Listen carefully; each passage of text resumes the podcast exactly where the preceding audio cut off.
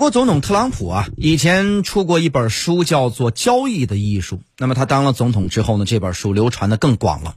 特朗普呢是一位善于交易的商人，同时呢也很擅长政治交易。那么确实呢，在这个政治啊，是在很大层面上的一种交易。那么交易靠的是什么呢？我认为靠的是智慧。特朗普在当总统的四年期间啊，他在过去把过去的经商，包括做脱口秀主持人，还有社交方面的艺术呢，全都用在了政治平台上。他的政治交易、政治艺术也是玩的不错的。那么到现在呢，距离离开白宫还有十几二十天的这么一个时间，应该说呢，特朗普是把总统的权力实施到了极致。包括最近啊，关于国会纾困法案的争执。那么其实他也是在想办法来赢得民心，同时要给其他的各阶层留下一个深刻的印象，那就是特朗普是在为民众着想的。所以呢，他一直说我不签署纾困法案的原因是六百美元的补助金是不行的，一定要到两千美元。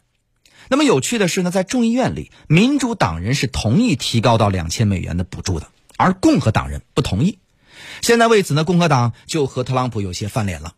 而到了这个关键的二十八号，如果他再不签署纾困法案以及政府的拨款法案的话，那么政府呢将要面临着新一轮的停摆。到了这个关头，如果他继续坚持不签，可能就要得罪很多人了。所以他在这个时候一个华丽转身，方案又签下来了。那么下一步呢？特朗普既没有放弃对于总统大选的坚持。继续声称拜登是靠欺骗来窃取总统的，同时呢又采取了各种手段来玩他的艺术，包括向他的副总统彭斯施压。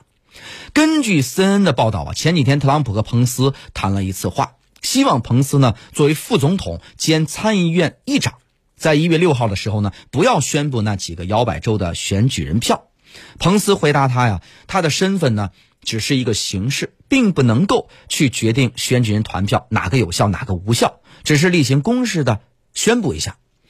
特朗普称啊，彭斯此举呢是没有尽力来维持政权，所以说呀，这个特朗普是一定要把他的这股劲儿用到最后，也用到极致。